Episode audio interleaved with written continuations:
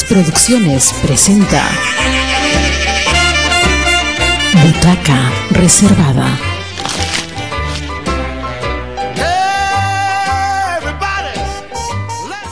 Igual los cuernos, los cuernos para muchas culturas. No, Ah, no, aquí no, Sí, acá no, dámelo. a ver, porque para muchas culturas del mundo, hablando de este, la cultura asiática, europea, africana, americana, los cuernos representan la abundancia. Pero no teníamos este, animales que tuvieran No cuernos. teníamos animales con cuernos. Eso es solamente postcolonial. Pero sí, pero curiosamente en el arte rupestre, en el arte rupestre hay figuras con cuernos. que podrían ser en todo caso también, eh, en, en el caso de, de un vecino fronterizo como Bolivia, Sí, pero- tenemos los, este, los cusillos, ¿no? Sí. Que no tienen cuernos, sino más bien representan precisamente los, eh, ¿cómo le llaman ustedes aquí? Los, Pero ojo que Esto, nosotros esto, a nivel americano, o sea, en esta región ya existían animales con cuernos. ah, La taruca, de la acuerdo. corzuela. Tienes razón, disculpa, tienes razón, sí, sí, sí. Yo tuve una experiencia alucinante en un pequeño pueblo que se llama Corahuaya, muy, muy, el nombre muy conocido, muy parecido al de tu tierra natal, que se llama Coralla. Coraya, Coraya, ¿no es cierto? Y la de allá es Corahuaya, ¿ya? Y en Corahuaya yo me sentía mal por el soroche, en paréntesis, por favor, eh, me dolía mucho la cabeza y la señora, la mamá de, este amigo mío del grupo, este, me dijo, eh, yo me, me quería tomar un mate de coca y me dijo, tómese el mate de coca, pero le voy a traer un remedio. ¿Me acepta? Sí. Trajo un cuerno, precisamente de taruca, lo puso un segundito en el fogón y me hizo aspirar el humo del cuerno. A los 20 segundos se me quitó el, sol- el dolor de cabeza. Inmediatamente el soroche. Es que debe ser algún, debe tener algún elemento alucinógeno, una droga, el, el- el humo, racionalizando. Obviamente ellos lo plantearon como una creencia, pero este, yo inmediatamente me quitó el, el- el dolor de cabeza por el soroche. ¿no? Y, y tienes razón, si han existido cuernos, entonces no hay que atribuirlo solamente al origen colonial, sino puede ser perfectamente Sí, sí, sí, sí. Ok, Porque- regresemos a la descripción, por favor, del, del, del diablo. Y el diablo, eh, bueno, cada comparsa, cada día, o sea, porque en cada pueblo hay muchas comparsas, que son grupos familiares de amigos. Algún- Hay comparsas más pequeñas y hay comparsas más grandes. O sea, hay comparsas que pueden tener 50 integrantes, como hay comparsas que pueden tener 5.000 integrantes. ¿Mm? Wow. Sí. eh, la mayoría de las, porque no todas, esto hay que decirlo, pero la mayoría de las comparsas tienen disfrazados. No es que todo, todo el pueblo se disfraza, sino una porción que generalmente son los adolescentes, son los niños o los jóvenes quienes se disfrazan. ¿Mm? Ellos tienen que hacer una promesa a la tierra, a la Pachamama, al diablo. Ese día que se va a desenterrar, eh, se hace la promesa y yo me voy a disfrazar por tres años o por siete años. ¿Esa es una tradición colonial o es prehispánica? Porque en la mayoría de los lugares donde eh, he, tenido acceso a, cierta información como esta, efectivamente, por ejemplo, puedo hablar de los, eh, los mo- morenos de paso, ahí en Tacna, que es más bien una tradición afro, pero con elementos andinos por la ubicación, en que hacen peregrinaje desde Tacna y de Arica hacia una Virgen de las Peñas. Eh, ella, la gente hace exactamente lo mismo, un, un compromiso de por lo menos hacer tres años consecutivos el peregrinaje, que significa caminar cerca de tres, cuatro horas Sí. hacia una Sí, virgen sí. que está en medio de la roca. Sí, yo creo, sostengo que la- los tres años tienen que ver con la Santísima Trinidad. ¿De acuerdo? ¿m? Y los siete años tienen que ver con los- la cantidad de días de la semana. Ok, que probablemente entonces es una, probablemente, dejémoslo así como una posibilidad, que este, ha venido posteriormente. Pero más Sí, allá de, ese, sí, sí. de, esa, de esa especulación. Entonces se hace esa promesa frente a la tierra, frente ahí al mojón, que es esta pacheta, Ajá. y se, y se da rienda suelta al festejo. ¿m? Y, y- y los, y los disfraces siempre, siempre se empiezan a preparar o a fabricar o a confeccionar después del mes de agosto, nunca antes. ¿Por qué? Porque en el mes de agosto se hacen las ceremonias a nuestra Madre Tierra, a la Pachamama. Entonces ahí, en esa ceremonia, uno dice, el carnaval que viene me voy a disfrazar. Entonces a partir de septiembre comienzan los preparativos de los disfraces. ¿Quiénes hacen los disfraces? ¿Ellos Cada- mismos o hay, cada hay entendidos? Cada uno. ¿Y qué patrones sigue? Eh, el de la comparsa, porque cada comparsa tiene una particularidad que puede diferenciarse en colores, puede diferenciarse, algunas, como te decía, algunas comparsas tienen cola, algunas comparsas no tienen, tienen un tiento, un lazo, otras tienen espejos rectangulares, otros redondos, eh, eh, romboides, hay algunas comparsas que tienen muchas lentejuelas, hay muchos, hay otros que no, entonces Hay una Sigue- diversidad también. es como, es como un partido de fútbol, un equipo de fútbol. Entonces, claro. Eso, bueno, algunos, no todos. Acá en Humahuaca no es común la estrellita. Es más bien el redondo. ¿Ya? ¿Mm? Estos son, son chinos probablemente. ¿eh? Sí, sí, no, pero ojo que.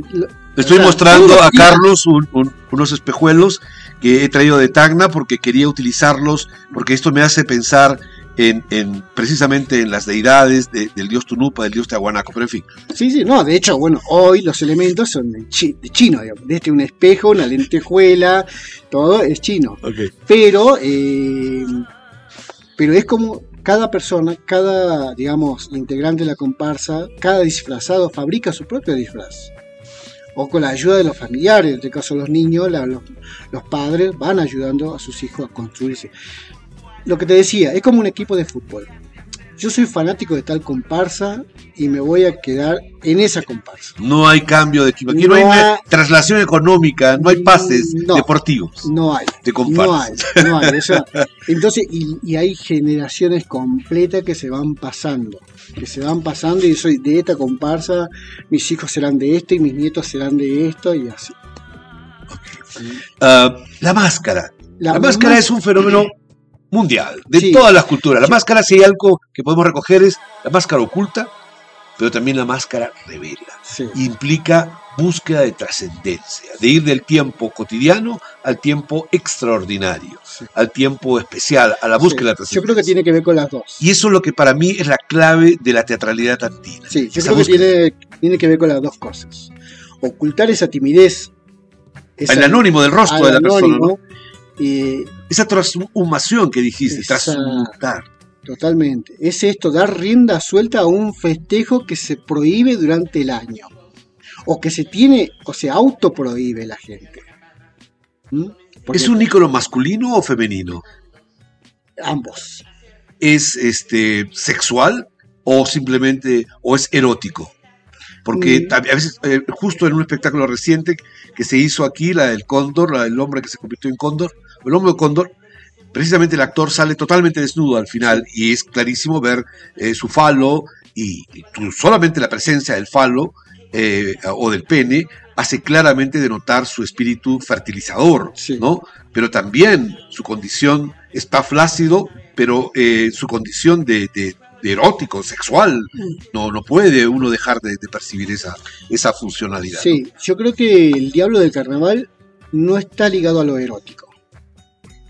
No está ligado a lo erótico. Digamos, si bien, si bien digamos... eh, ¿Es un acto de liberación? Es un acto de... Sí, es totalmente un acto de liberación. ¿Pero del inconsciente o simplemente de, de, de, de- de qué? No lo sé. Sí, tiene que ver con lo inconsciente. Es lo que te digo, o sea, hay mucha gente que no puede o no o, o se siente, digamos, tímida, es gente introvertida y aprovecha ese momento del año De la búsqueda de la, de la alegría. Sí. Sigamos con la máscara, por favor. Y la máscara, bueno, volviendo a eso, justamente oculta ese rostro tímido, ese de la persona, ¿no? Y muchas veces, muchas veces, eh, volviendo a lo estético, ¿no? Yo, yo, yo conozco muchos amigos que decían, me voy a disfrazar de diablo porque yo soy feo y, y las chicas no me dan pelota. No digamos los nombres, por No, favor. no, no, no, no. Pero pasaba eso. Y cuando se transforman, ellos son los que cambian, que cambian. Totalmente, totalmente. Y es, era, es re Y se loco. vuelven eróticos. Sí, Ahí sí se vuelven yo, y yo, digamos, veía, y porque yo los cono- conozco mucho, porque yo también me disfracé en mi Ajá, adolescencia, ajá. y muchos compañeros míos que también lo hacían, que, que eran, no sé, eran mosquitas muertas así, pero que en ese momento se desataban y eran totalmente adversos, totalmente adversos. Lo Es- opuesto a lo que es era. increíble el cambio. Es que la sí se produce una transformación. La máscara, eh, hay un espíritu detrás de una máscara que la- cuando el actor, ya desde el punto de vista teatral, descubre el espíritu de la máscara, este, te tienes que dejar llevar nomás y te transforma efectivamente Sí. como con- Sí, sí, es, es, un- es una cuestión muy mágica, hay que vivenciarlo para poder entenderlo. Este, Carlos, ¿hay un lenguaje que utiliza el, el personaje? Es decir, en muchos lugares aparece un falsete Sí, o un lenguaje ininteligible. ¿Cómo es acá? Sí, acá es lo mismo. Eh, no, el diablo jamás debe revelar su identidad. Nunca. Ni por la voz, muchas veces se disimula los gestos. Pero la familia sabe, los amigos saben, la comunidad también lo no. conoce. No, a veces, muchas a veces no. se confunde. Muchas veces no. Muchas veces. En mi caso, yo me disfracé de los 16 años. Y Nadie te reconoció más. nadie, nadie, porque yo todo mi disfraz lo hacía a escondidas. Ah. O sea, lo construí a es realmente una cosa muy secretista que se hace. secretista. Eso no tiene que ver Y con mi la. madre se enteró recién, como 10 años después, cuando yo me fui de la casa de mi mamá, cuando empecé a trasladar mis cosas y parte del disfraz estaba vigente. Recién ahí se enteró. Carlos, aquí entre nos, que nadie se entere. ¿Alguna vez fuiste, fuiste a buscar a la chica que te gustaba justamente por con tu disfraz? Sí. ¿Funcionó o no funcionó, Fun- Carlito? Funcionó. Yes, Carlos. Porque como que el diablo... Eres nuestro ídolo, Carlos. Porque también el diablo atrae eso. Es muy fuerte, Tiene otra energía. tiene otra energía. Y la mujer diabla también. ¿Qué- qué- Ahora ya hay mujeres diablas, Sí. pero antes no lo había. No, en un principio no, pero porque la mujer tenía otra denominación que se la llamaba gitana. No sé por qué. Eh, eh, eh, creo que te lanzo una potencial este, hipótesis.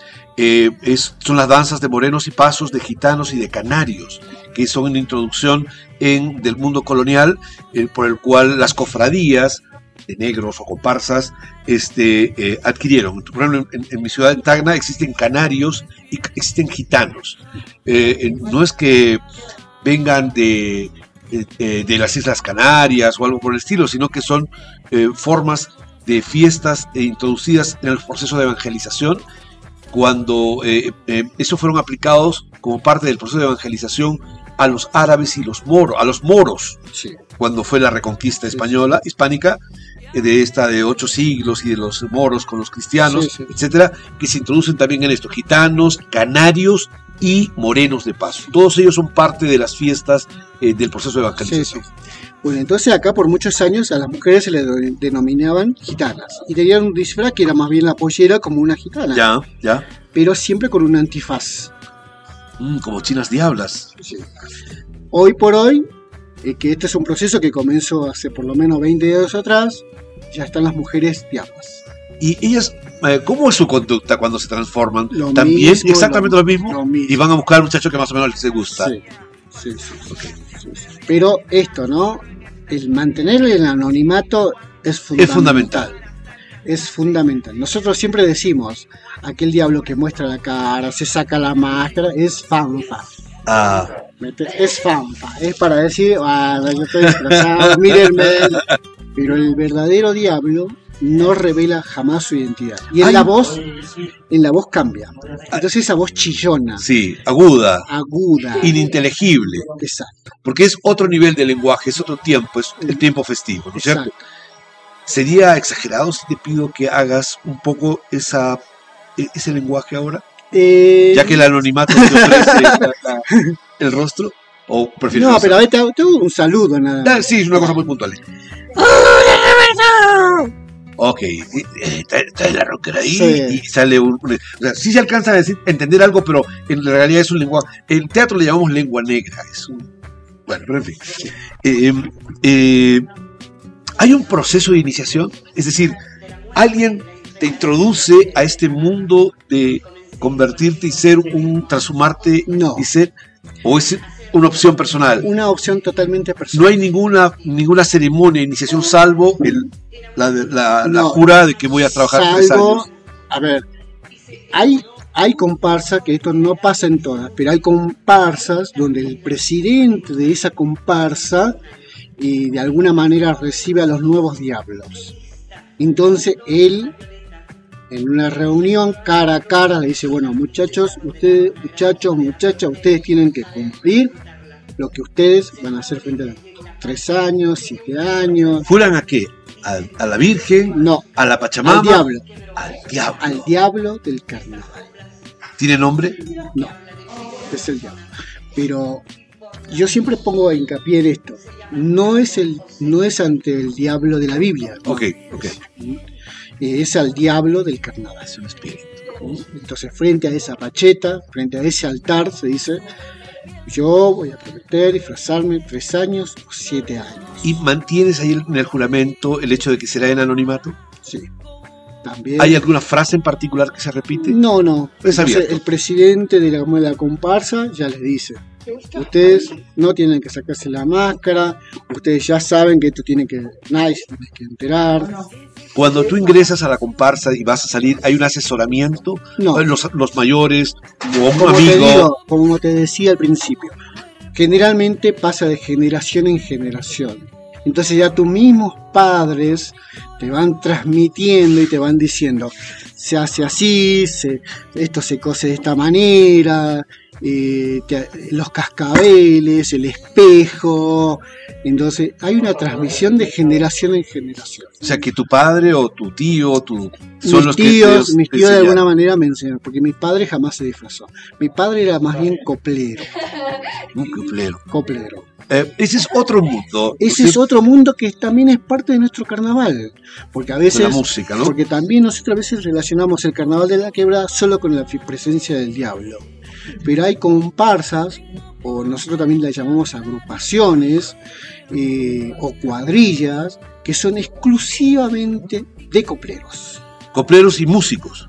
¿O cu- cuál hay Solo- diferencia? La diferencia es, coplero son las personas que andan con un- una caja. La caja musical. Es, claro, es, la, es un, un instrumento membranófono, eh, más o menos de 15 centímetros de alto, con una cara que tiene cuero y la otra cara es la panza del animal. Ujú. A- eh, Aquí tengo yo una pequeña confusión. En las imágenes que tenemos del mundo prehispan- del mundo este, prehispánico, incaico, eh, quien toca esta, esta caja musical es una es, es más o menos muy parecida a la que ustedes utilizan aquí en la copla, pero es más chica, quizás la mitad en tamaño. Quienes la tocan son las mujeres y se denomina tinja. Hay muchos dibujos de Guamán Poma de Ayala donde son las mujeres las que están Sí. tocando y en los mismos eh, retratos que existen de eh, en estos dibujos del Inca que se hacen eh, aparecen ellas Sí. eh, cantando y, y, y eso además está absolutamente lo encuentras en todo, lo- en todo el territorio andino. ¿no? Y aquí extrañamente los hombres también Sí, son, pero básicamente son mujeres las, las, que, can- las que tocan, o me estoy equivocando, no, es un fenómeno es al revés. Es un fenómeno Al reciente. revés. No, es un fenómeno al revés. Yo de niño que crecí viendo coplas y una vez charlando con mis abuelas que tab- estaban vivas en ese momento, decían que la caja siempre era tocada por el hombre, que la mujer acompañaba con la copla, pero que la caja la manipulaba el hombre. El varón. Mm. ¿Mm? Hoy por hoy vemos mujeres, hombres con su respectiva caja y tocando su respectivo instrumento. Pero las- yo creo que sus orígenes en esta zona la tuvo el hombre. ¿Mm? Ok. Entonces, también eso es parte de nuestro carnaval. La ronda de copla, las cuadrillas de cajeros, y hay otro instrumento que acompaña que es el erquencho. ¿Qué es el erquencho? El erquencho es el cuerno del animal. Ah, el cuerno. El Ese cu- cuerno es espectacular. Lo he visto también en algunas zonas de Bolivia Sí, y en Cajamarca. Sí, a ver, una cosa es el erquencho y otra cosa es el erque. El erquencho es el, solo el cuerno con una pequeña boquilla, una cañita, Ya, ya, ya. Sí, que sí, es sí, sí. manipulada, lo podés manipular con una sola mano. Que este, inclusive a veces tiene una forma c- circular. Sí, depende del cuerno, porque es un cuerno de toro. Ya, ya. O sea, ok. Eh, y el erque es ese instrumento donde Largo, tiene un extenso, largo dos, con metros. una caña, que hoy también se hace de metal o de plástico, Ajá. con, un, con un- ese- esa forma de cuerno en la punta. Que generalmente ese instrumento es tocada eh, durante el invierno, no se toca en verano. Entonces es un instrumento más bien ceremonial. Y, y tiene un, un propósito también de comunicación, porque debe, debe Tiene, tener un- tiene una un razón muy específica, sí, ¿no? Sí, tiene un propósito De comunicación, de pueblo Tiene- a pueblo, porque es un sonido muy ¿Por fuerte. qué? Porque ese instrumento se usaba antiguamente en, en estos ascensos a los apus. Ah, ya. Son como llamados. En realidad son trompetas. Se les Exacto. llama trompetas en el Perú. Que, que también lo vemos en Oriente, muy similar. Sí, sí, sí, sí, sí. sí. Entonces era para hacer esos llamados. El anuncio que se está llegando. Entonces hoy por hoy es muy usado en las fiestas religiosas. En las fiestas religiosas está muy presente el erque. Pero, vuelvo a esto, generalmente se toca en épocas frías. Después de la Semana Santa hasta noviembre. En verano no es un instrumento muy usual. ¿sí? ¿Por qué? Porque dice que ese instrumento en verano no se toca porque atrae las heladas. ¿sí? Porque atrae las ideas. Perfecto. ¿sí? La copla. La copla se maneja como una rima. Don Leocadio estuvo hablando de ello. Siempre hay una rima que los dos primeros versos Sí. anuncian y el segundo es complementario. Muy típico del mundo andino, la complementariedad, ¿no? Sí, sí, Entre sí. Hanna y Sí, Yuri. o sea, la copla está compuesta por cuatro versos. Entonces se canta primero los dos versos, el que canta, canta Ajá. primero dos, y el resto acompaña. Hace el coro. Repite, digamos. Ajá. Después se hace la, lo segun- La segunda estrofa, por la segunda decirlo. estrofa o los siguientes dos versos, y el- otra vez se repite. Que más parece, más está más cercano al romance, ¿no? Parece que hay una intromisión también del romance español, o sea, el- el- la composición musical, la composición. Sí, totalmente. este, de hecho, la copla es netamente española. Es netamente española. Pero, digamos, Refleja el sentir refleja el, andino. sen- el sentir andino. La- o sea, la presencia ya de la caja, el erquincho, eh, la vocalización, tiene, tiene- está mucho en la presencia de lo andino. Hay, yendo un poco la, la copla ya como un fenómeno del mahuaca contemporáneo, este, hay grandes copleros eh, y hay personalidades que han surgido en las últimas décadas y que bien están reflejando también este espíritu y esta tradición humahuaqueña. Ricardo Vilca quizás sea un referente importante. Sí, pero Ricardo Bruno- no hizo coplas. Ok, él es más el cantante del romance andino este, mezclado Eh, con la lo que- balada. lo que hizo Ricardo es una fusión de la música barroca, clásica, Ajá, con lo andino. con razón que están buenas. Sí, entonces es una fusión increíble. Porque Increíble. es, me- llegan a ser metafísica, me hace recordar la poesía de Vallejo, de César Vallejo, te juro. Por cuando su- su- una de sus canciones más, más lindas este, empieza a describir el paisaje, pero la forma metafórica, como describe que las peñas eh, eh, recogen en su corazón el Sí, sí. Eh, ya es, Sí, es sí, una exquisitez que, que excede el, el, el coplero cotidiano que, que vemos por aquí. Sí, después hay muchos músicos que han trascendido hoy por hoy, que han usado, digamos, las coplas de que son populares, del saber popular, porque muchas coplas que hoy se cantan y que son conocidas Vienen del anónimo. vienen de lo anónimo, no vienen de lo anónimo. Entonces, muchos músicos han sabido recoger y llevarlo a canciones, han sabido trascender, digamos, en grandes escenarios con la copla. Pero la gente, digamos, en la quebrada y Movaca canta mucho. Canta mucho. Y que siga cantando. Y que siga cantando. Y, está, y están, digamos, hay muchas personas que cantan, impro- tienen una calidad de improvisación, una creación increíble. Tu padre era coplero. Mi padre era ¿Qué coplero. hacen un coplero durante todo el año que se prepara para el momento del, del canto? Nada.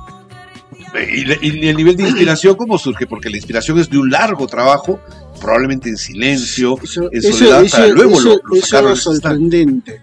Porque yo lo veía a mi padre, de hecho tengo ahí un cuaderno que recogí de él, que dejó muchas coplas escritas. Entonces, él, él escribía. O sea, es como un poeta, digamos. Son poetas populares. Totalmente. como los antiguos. Aedas, Después ¿no? llegaba el momento que tenía que cantar y las cantaba. Y tiene que haberse desaprendido de memoria. Sí, o sea, sí había un pero, proceso claro, interno hay- y ahí no, juega hay- la improvisación, sí, sí, ¿no? Sí, claro. Porque hay, hay, hay copleros que son que, que lo saben de memoria. Y ahí hay copleros, Que ahí, en el instante. claro, y hay copleros que tienen esa calidad de claro. improvisación increíble. Además de Ricardo Vilca, y, y de esta reivindicación que haces del coplero anónimo, que no tiene ninguna pretensión de convertirlo en una carrera artística, sino simplemente es una cosa natural y espontánea. Eh, ¿Qué otros eh, músicos, copleros, tú crees que sería interesante eh, conocer y, y aprender de ellos? Aquí, en Humahuaca. Acá en Humahuaca nosotros tenemos... Nuevos y antiguos. Sí, a ver, yo, yo diría acercarse a una ronda de coplas en un festival que se hacen generalmente en verano esa gente que, que a veces sube al escenario y solo canta tres coplas y que es una campesina que todo el año está con sus cultivos y aprovecha ese festival para subirse al escenario y cantar tres coplas. Son grandes hacedores.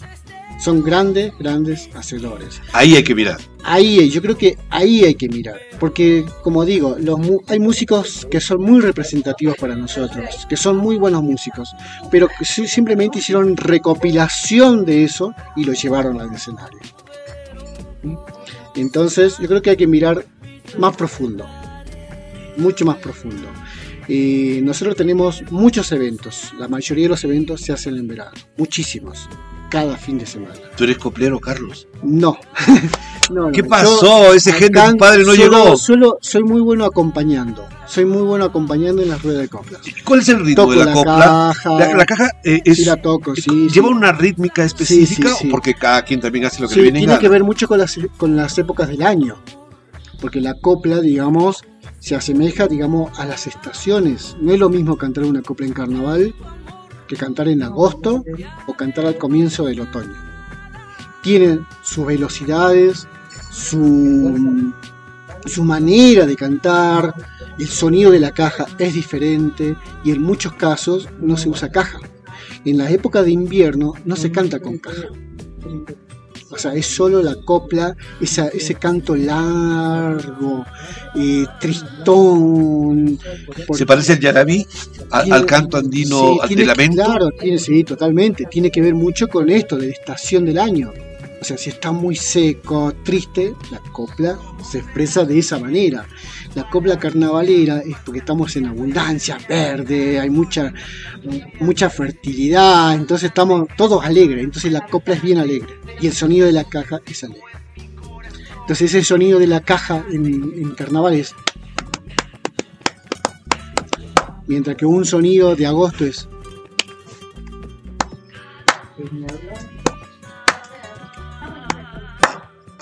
¿Mm? Ok, ok. y en, y en el comienzo del otoño, principio del invierno, no se usa directamente la caja. Don Leocadio, en este curso que hizo en, el, en la cumbre del agua, Mm. este, trajo una vasija, eh, no me acuerdo ahorita el nombre del ave, que- el que hizo referencia a él, eh, el Kawa, que, bueno, no me acuerdo ahorita el nombre, Keo, el, Keo, el queo, este, que me hizo recordar mucho a las conopas. Las conopas son efectivamente artesanías o objetos sagrados que se colocan en las tumbas de los, eh, de los apus y de los incas. ¿no? Estas, eh, estas momias que se han encontrado, en en- en- que están en Salta, la de los niños de, no me acuerdo nunca el nombre de ellos, porque me es difícil pronunciarlos. Eh, se han encontrado igual en la, momia Juanita, que se ha encontrado cerca de, los nevados de la ciudad de Arequipa. Eh, hay una ceremonia, hay toda un- una serie de investigaciones sobre el tema, pero allí se encuentran estas pequeñas conopas que tienen el valor sagrado. Eh, que también las hemos- visto en, en- en Cusco, eh, en, rocas, que se hace un pequeña, se ora la piedra Sí, y que se coloca un poco de agua y se ve el reflejo de la luna o del sol y a partir de eso se hace una serie de presagios, ¿no? Son oráculos que se utilizaban antiguamente. Pero él, lo- al, al hacer esa relación con, esta ave que tenía efectivamente la forma de un objeto sagrado, de una ceremonia donde se puede hacer todo eso, y le pregunté si es que eso tenía que ver con el, eh, ciclo agrícola y con el, tema del rito al agua. Dijo que efectivamente que esas aves aparecen en determinados momentos, tienen una estación y que se vinculan a la búsqueda de la, de la fertilidad de la lluvia, exacto. ¿no? Sí, sí, sí. Entonces nuevamente se amarra todos los de ciclos. hecho, de hecho, nosotros tenemos, de hecho, nosotros tenemos una danza que se llama la danza del Keo.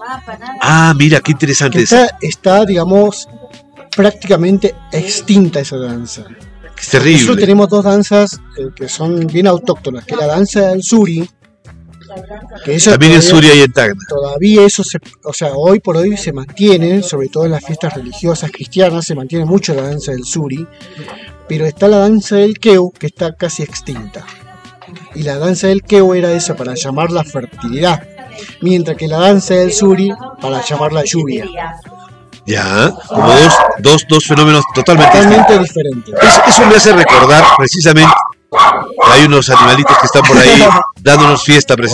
Bueno, hay dos, este, nuevamente me hace recordar al dios Tunupa, esto de que eh, era muy fuerte la religión del dios solar, pero digamos que era la, versión oficial de la nobleza incaica. Pero paralela a ello, eh, como consecuencia de la influencia de otros pueblos étnicos dentro de la nobleza cusqueña, especialmente la de Tiahuanaco, cercana a todo el mundo del lago Titicaca, este, era la del dios Piracocha, la del dios Tunupa, que es que es una deidad que no está exclusivamente eh, circunscrita a un fenómeno Em, atmosférico, sino a una, a una multiplicidad, como te decía, la lluvia, eh, los rayos, los relámpagos, eh, el arco iris, ¿no? Entonces, este, cuando haces mención a esta danza, me hace recordar precisamente que, que quizás son expresiones sincréticas de, de estas religiosidades que tienen una fuerte influencia en toda esta zona sur del Tahuantinsuyo. No lo vemos necesariamente en las zonas, en otras regiones, y es porque, claro, la matriz de todo ello está en Tiahuanaco, cerca del lago Titicaca. Sí, sí. Bueno, sí, sí, totalmente. Y bueno, la presencia del queo es un ave que hoy por hoy se lo ve en el campo, digamos. ¿Cómo es el ave? A ver, es... ¿Es un águila? No, no, no, es... Eh, parecía una perdiz. Ajá, como una paloma. Una gallina. Ya, ya, una gallineta. Sí, sería el tamaño es un término medio entre una paloma y una perdiz. Ya, ¿Mm? ya, ya. Y cuando así revoltea por los campos, el canto dice keu, keu, keu, keu, keu, keu, keu, keu, keu, keu, keu, por eso era keu. Ajá, es toponímica. Sí, sí, sí, sí. Entonces, eh, y baila bien, o sea, cuando yo, yo crecí en el campo viéndolo con mucha frecuencia el keu y cuando, cuando necesita reproducirse, el macho hace una danza. Hace una danza muy bonita. ¡Wow! ¡Qué belleza! O sea, ese cortejo a la hembra y la hembra también cuando lo acepta, también hace esa danza al macho y es muy bonita. Y el humano supo, digamos, en muchos años copiar eso y se bailó, por muchos años se bailó. Hoy está casi extinta esa danza. La mayoría, la mayoría de la gente lo desconoce y, por ende no lo sabe bailar. Y tú, Carlos, como futbolista, por favor, tienes hay registro. Y sí, no, justamente, bueno, ahora estoy con, yo, digamos, como bailarín, eh, formamos el año pasado un dúo con una amiga y estamos, digamos, haciendo cosas interesantes como dúo. Eh, hemos llevado muy pocas cosas a escenario, pero sí estuvimos ya. Entonces, uno de los propósitos es eh, recuperar, digamos, la danza del keu y, llevarla a escenario. Ok. Carlos, vamos, hay que terminar esto. Nosotros pasaríamos horas haciendo esto, pero hay que empezar a terminarla.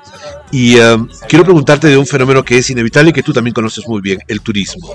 Um, el turismo es una gran oportunidad para Humahuaca. Siempre el turismo ha estado asociado a la cultura. Estamos en un hermoso restaurante donde hay mucho turista y que nos encanta que eso siga ocurriendo porque finalmente genera divisas y son una alternativa de, de sobrevivencia digna para toda la población eh, de, en Jujuy en general y de Humahuaca en particular.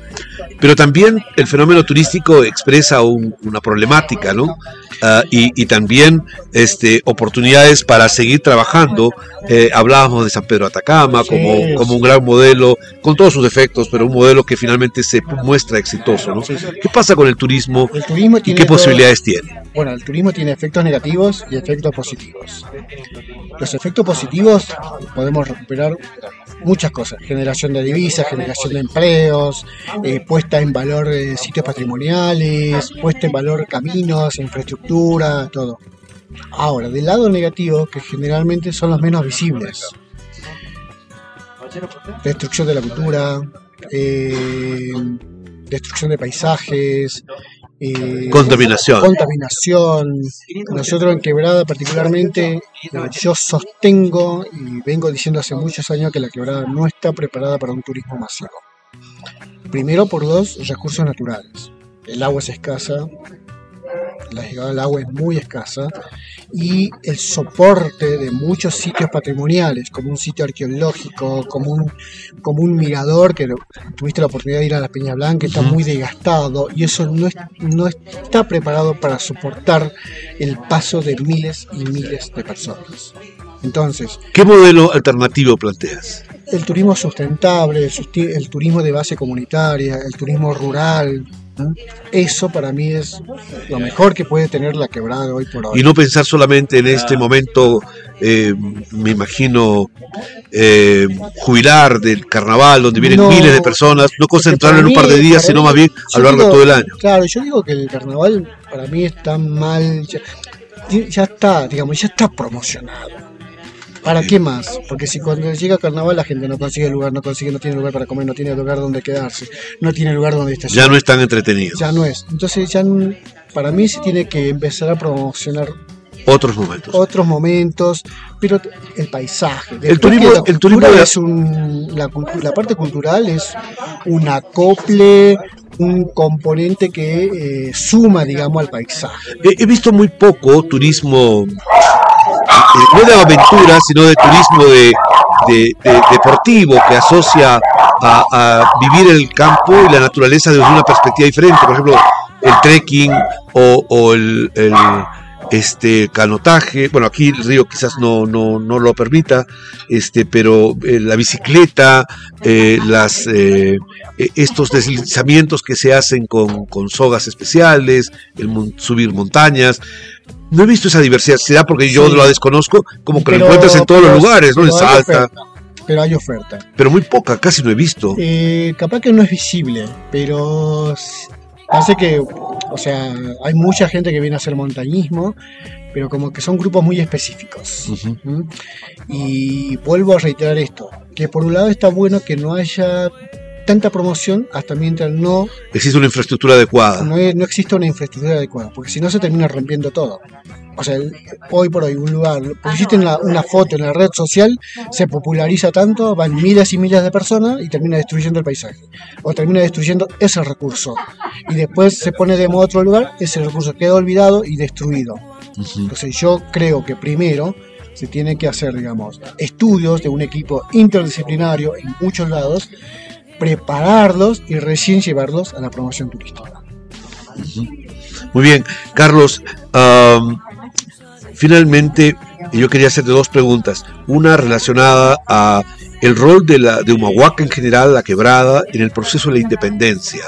Eh, dado que aquí se registraron batallas y tránsitos importantes de tropas y que de alguna manera dejan huella, eh, eh, por ejemplo, en la iglesia que, está, que hemos visto ahí en la plaza principal, en la que originalmente al parecer había un puquio o un, eh, probablemente eso, un ojo de agua, y ahí se construyó, y había un promontorio donde estaba el cementerio, me comentabas, y que luego se construyó ahí la iglesia neoclásica que tenemos ahora. Pero regresemos, el tema de la independencia, de la emancipación, ¿hay algún referente, una huella que haya dejado en la cultura omahuaqueña o simplemente... No, en- no. si hablamos, digamos, de la época independentista de la Argentina después de 1810, Porque por aquí transitaron Güemes, Belgrano, Goyeneche, Tristán, Pueyrredón, Lavalle. muchos, muchos próceres argentinos. Pero más allá de los próceres, la quebrada de Humahuaca, la quebrada, toda la quebrada, ha sido un escenario de muchos, de, de decenas. De hecho, hay más de 100 batallas que se han librado en la quebrada de Humahuaca. O sea, fue un, la época después de 1810 hasta 1840, más o menos en cuatro décadas, era un- una época de constantes conflictos bélicos en la quebrada de Humahuaca. ¿Por qué? La quebrada es un paso obligado, Es el tránsito que cierra Sí las, o las sí. tierras altas con las tierras bajas. totalmente. Entonces siempre fue un paso obligado.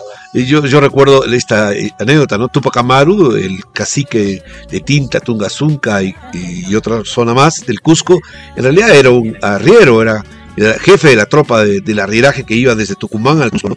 Y, eso ya te denota que es el tránsito por Humahuaca, sí o sí. Sí o sí, porque hacerlo por el oeste, que en la zona de la Puna, es desértico. Y por muchos días no tenés agua, no tenés pasto, nada. Hacerlo por la quebrada es lo más viable. Hacerlo por la yunga es casi imposible. Son serranías subandinas, muchos precipicios, muchos árboles, entonces es imposible el paso. Entonces la quebrada de acá, desde, desde la llegada de los incas, ha sido un paso importante. Entonces la época de la independencia era una época donde todo el tiempo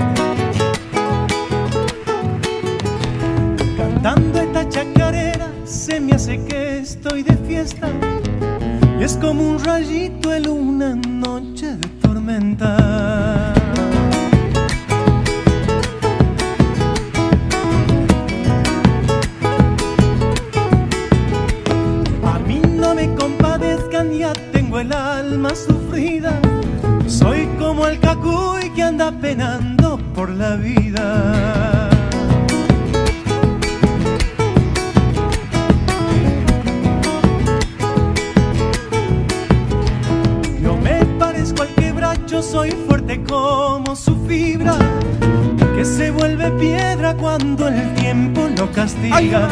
Ya no llegue el pasado.